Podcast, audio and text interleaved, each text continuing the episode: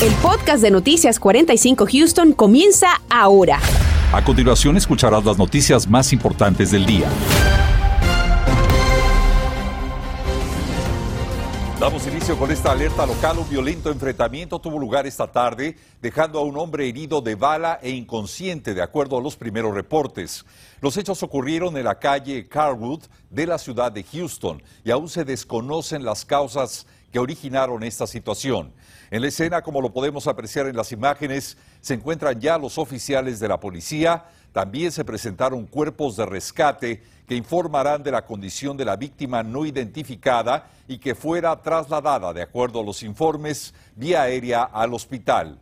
Desde la madrugada algunos vecinos oyeron disparos de arma de fuego en este mismo lugar, al parecer en un incidente violento ocurrido de manera separada. Esta tarde la víctima fue encontrada boca abajo. Lo mantendremos al tanto de la situación en esta zona de la ciudad de Houston.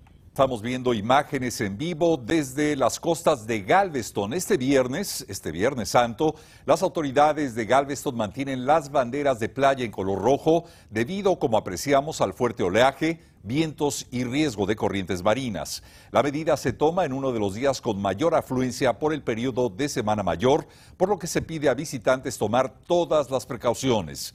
Los menores nunca deben estar solos y los adultos no deben entrar a aguas profundas y mantenerse solo con el agua a la cintura como máximo. Y los casos por contagio de coronavirus habían descendido, como lo informamos, sin embargo, ahora vuelven a incrementarse aunque de forma moderada. Los expertos le recuerdan que aún es pronto para anticipar una nueva ola de la enfermedad, pero aseguran que debemos ser extremadamente cautelosos. Daisy Ríos tiene este informe. Un pronóstico reservado es el que tienen expertos médicos, al menos el decano del Colegio de Medicina de Baylor, el doctor Peter Hottes, referencia al incremento de casos de coronavirus y la presencia de múltiples subvariantes de Omicron.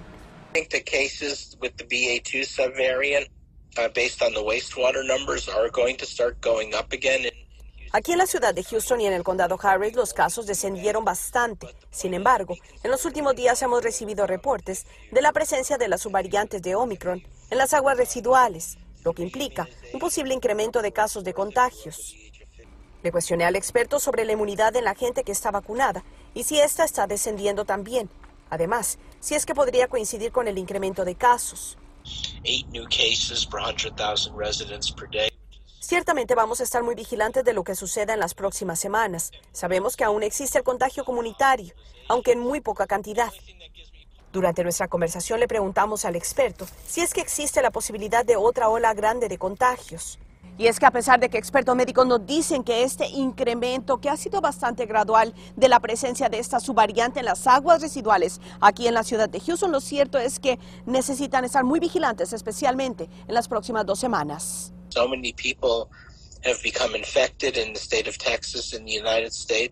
En este momento aún es muy temprano para poder pronosticar algo o lo que va a suceder. Sin embargo, lo que sí sabemos es que en los últimos dos años hemos tenido un incremento enorme de casos de contagios, específicamente durante el verano, y el surgimiento de variantes que han sido muy peligrosas. Adicionalmente a esta información, el Hospital Metodista de Houston ha confirmado la presencia de las subvariantes de Omicron en pacientes que enfermaron con coronavirus en el mes de enero.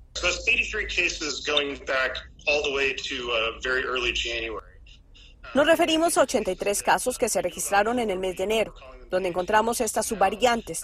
Es decir, no son casos nuevos, pero con la tecnología que tenemos actualmente, hemos podido analizar la secuencia y la prevalencia de estas subvariantes. Creemos también que continuarán incrementando debido a que su presencia predomina en las aguas residuales.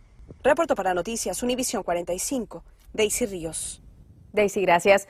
Después de estas reuniones que se esperan para el fin de semana de Pascua, si quieres realizarte una prueba de coronavirus podrás hacerlo a través de los centros disponibles del Departamento de Salud de la ciudad de Houston.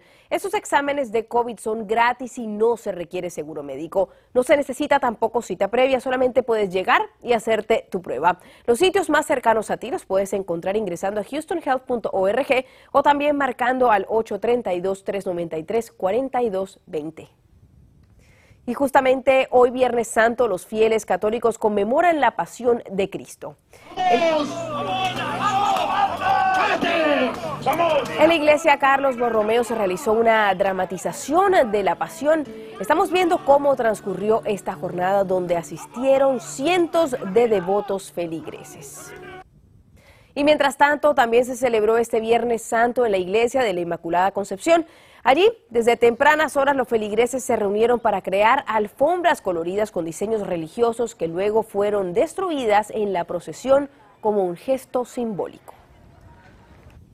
Y bueno, después de dos años de limitaciones impuestas por la pandemia, miles de fieles católicos también conmemoran el Viernes Santo en diversas actividades religiosas como las que hemos visto y de esta forma el tradicional Via Crucis en Houston dio inicio en la capilla de San Basilio de la Universidad de St. Thomas, terminando en la Catedral del centro de Houston. Bueno, sobre todo que es, como dices tú, regresamos después de dos años, yo he venido aquí casi sí, por los últimos 10 años hemos venido haciendo este recorrido. Para nosotros es increíble poder volvernos a juntarnos todos y poder hacer esta procesión de unión como grupo juntos, poder tener un momento de tranquilidad, de oración, de reflexión en este día tan importante que es el Viernes Santo. Conmemoraciones similares han tenido lugar alrededor del mundo y en Houston diversas iglesias católicas han realizado celebraciones religiosas en este uno de los días más importantes de la religión católica en la que se recuerda la pasión y la muerte de Jesucristo. Este es el mes de la concientización sobre el abuso sexual. Te vamos a contar cómo puedes apoyar a quienes son víctimas y qué recursos hay disponibles para ellas.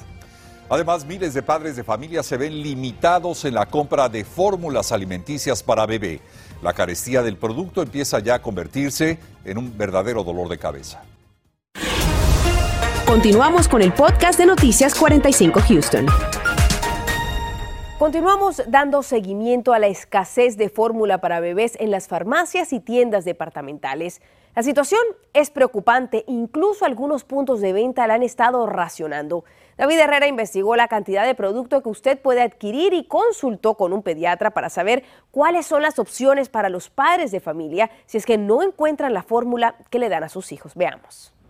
Gracias, ¿qué tal? Muy buenas tardes. Gran parte de este problema surge a raíz de que la empresa Abbott Nutrition retiró varios lotes de fórmulas, incluyendo de la marca Similac y otras, que se producen en una planta industrial en Michigan. Una reciente revisión de suministros de 11.000 tiendas en el país indica que casi el 30% de las marcas populares de fórmula para bebé pueden estar agotadas. Debido al aumento en la demanda y diversos desafíos de los proveedores, las fórmulas para bebés y niños pequeños ahora están siendo racionadas en muchos puntos de venta. De acuerdo a las tiendas Walmart, ellos solo están vendiendo cinco botes de fórmula por cliente al día. Las farmacias Walgreens solo tres botes por transacción hasta que el inventario mejore. Por su parte, la farmacia CVS dijo que continuarán trabajando con sus proveedores para abordar este problema y lamentaron el inconveniente que sus clientes pudieran experimentar. Univision 45 también contactó a las tiendas de Kroger, Target y HEB, pero no hemos recibido respuesta de cómo están abordando la escasez del producto. Hoy también hablé con un pediatra para conocer cuáles son las opciones que los padres de familia tienen si es que no encuentran la fórmula a la que sus hijos están acostumbrados. Yo les sugiero a todos los padres de familia que digamos no encuentran la que está escasa, que es la similar, que le den la Enfamil o le den la Gerber o le den de la forma, fórmula genérica, con confianza los bebés no van a saber la diferencia. De acuerdo al pediatra, solo hay que revisar que la fórmula tenga para proveerle al bebé 20 calorías por onza, ya sea de cualquier marca.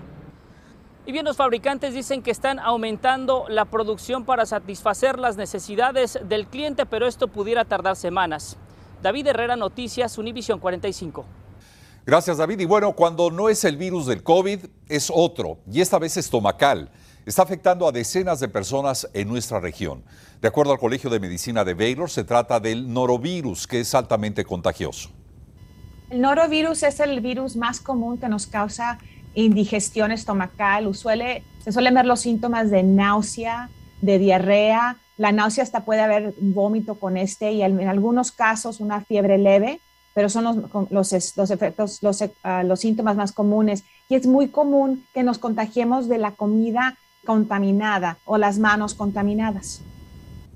Lo más importante, afirma la especialista, es revisar que no presente sangrado y que consulte a su médico si persisten las molestias de náusea y vómito. Recomienda también especialmente lavarse perfectamente sus manos antes de consumir alimentos. Estás escuchando el podcast de Noticias 45 Houston.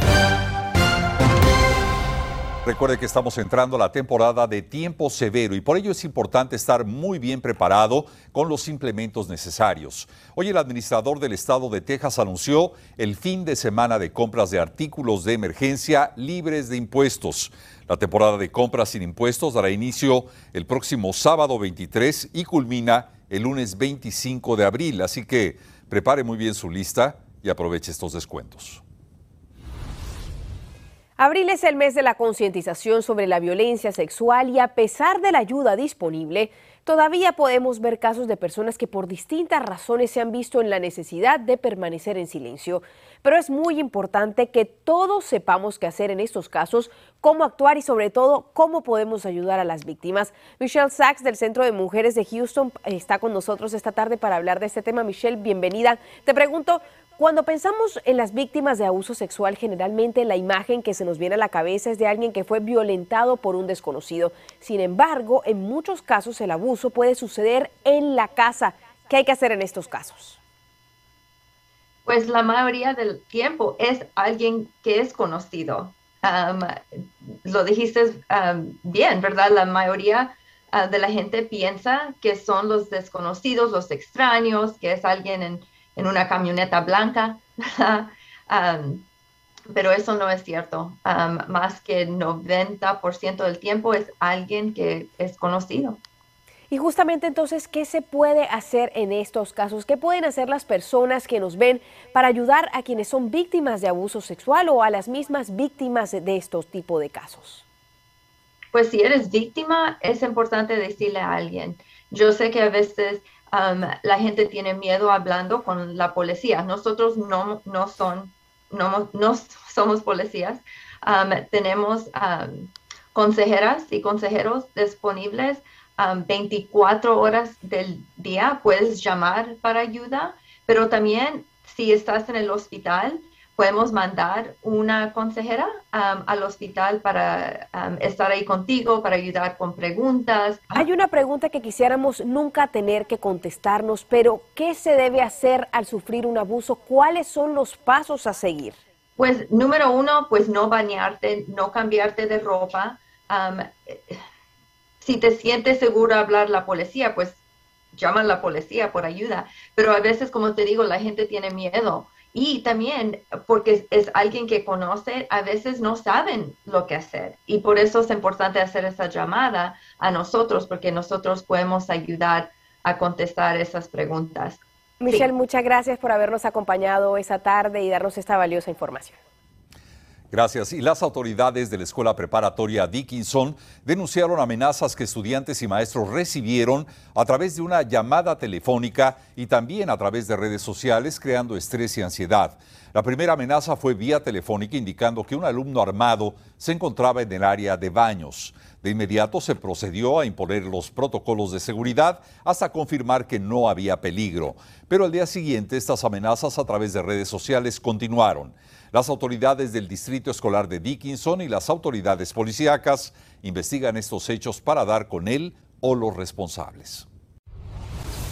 Y conmemorando el Día de la Tierra, la Fundación del Equipo de Béisbol de los Astros de Houston y la organización Leondale Basel donarán 2.500 árboles y con ello buscan embellecer más la ciudad y por supuesto ayudar a la ecología de nuestra zona.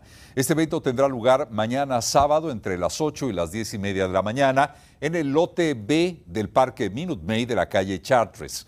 A todas las personas interesadas en recibir uno de estos árboles les serán entregados en sus propios vehículos.